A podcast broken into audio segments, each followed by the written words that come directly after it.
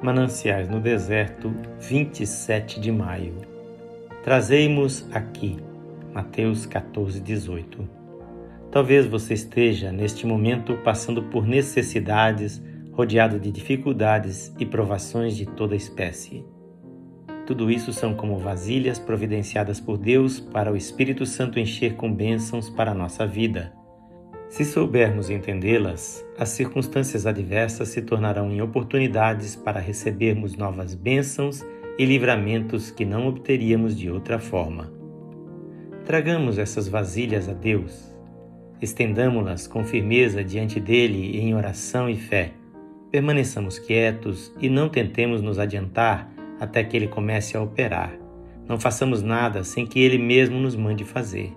Precisamos dar-lhe uma oportunidade de operar, e ele certamente o fará.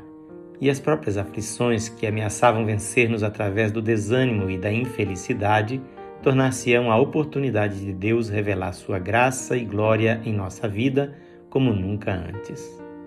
Trazei-mos todas as vossas necessidades aqui. O meu Deus, segundo a sua riqueza em glória, há de suprir em Cristo Jesus cada uma de vossas necessidades. Filipenses 4:19. A fonte? Deus. O suprimento? Sua riqueza em glória. O canal? Cristo Jesus.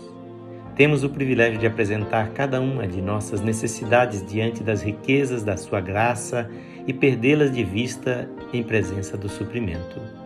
O inesgotável tesouro de Deus está à nossa disposição, com todo o amor do coração de Deus. Podemos chegar ali e sacar na simplicidade da fé e nunca precisaremos buscar os recursos humanos ou depender do apoio de homens.